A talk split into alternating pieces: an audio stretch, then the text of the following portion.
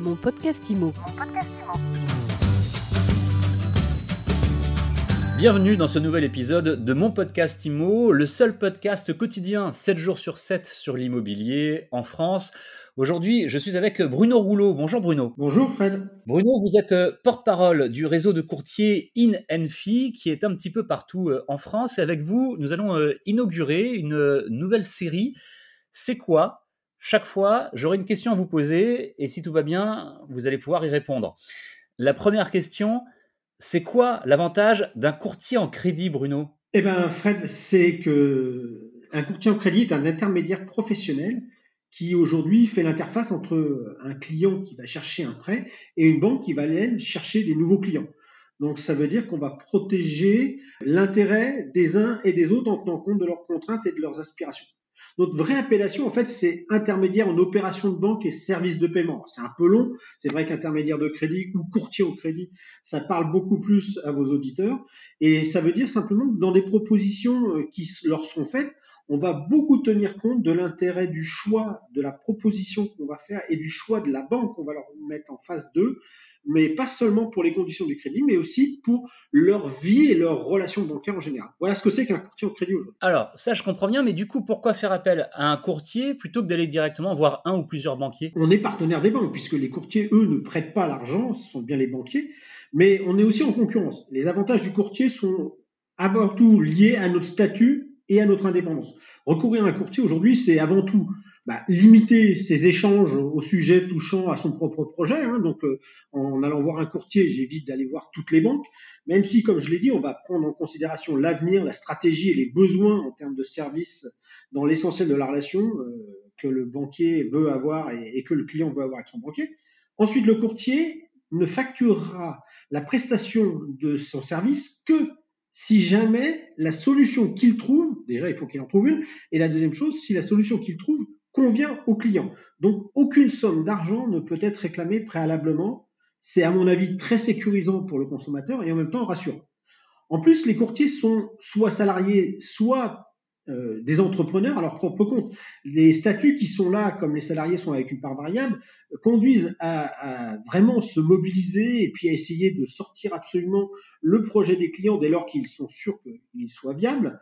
Puisque, à défaut de succès, ben, il n'y aura pas de rémunération. Donc, euh, chez moi, je pense que à la fois c'est un moteur fort d'engagement, et puis aussi c'est ce qui explique qu'ils sont très disponibles, euh, aujourd'hui, c'est plus facile d'avoir des rendez-vous tardifs ou le week-end avec un courtier qu'avec un banquier. Enfin, et c'est pas neutre non plus, le courtier est une profession réglementée. Ça veut dire qu'on est capable de garantir le client sur la réalisation de nos prestations et de notre service. Et donc, on a une assurance qui permettrait, si jamais le client s'estimait que le courtier n'était pas au rendez-vous, eh ben, euh, de ses engagements et de sa prestation de service, euh, d'être dédommagé.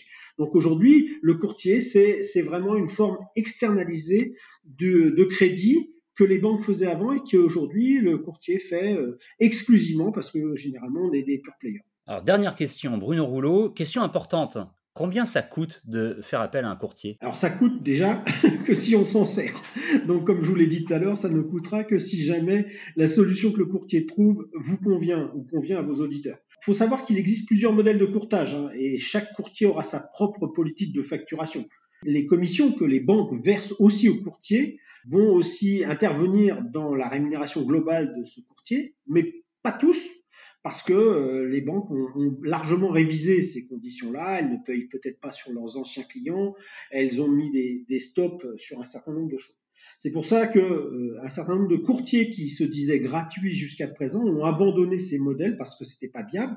Et vous avez euh, aujourd'hui une rémunération auprès du courtier qui est fixée à l'avance, c'est la loi. Vous savez donc euh, jusqu'à combien vous allez devoir payer si vous épousez la, solution que le courtier va vous donner. Et la deuxième chose, vous allez pouvoir juger et ça revient aussi à la notion de recouvrir un courtier, combien ça coûte, mais vous allez pouvoir juger du degré d'accompagnement, parce que certains courtiers vont vous accompagner réellement, non seulement dans votre projet, mais également dans les démarches vis-à-vis des assurances, euh, vis-à-vis du rendez-vous avec le partenaire bancaire, euh, peut-être même être présent au moment du rendez-vous chez le notaire.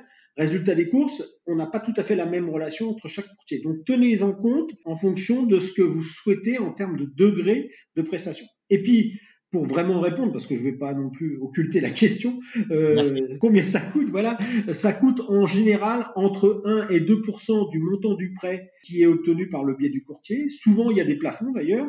Quelquefois, vous aurez des, des forfaits qui sont réalisés parce qu'il y a des opérations parfois qui demandent.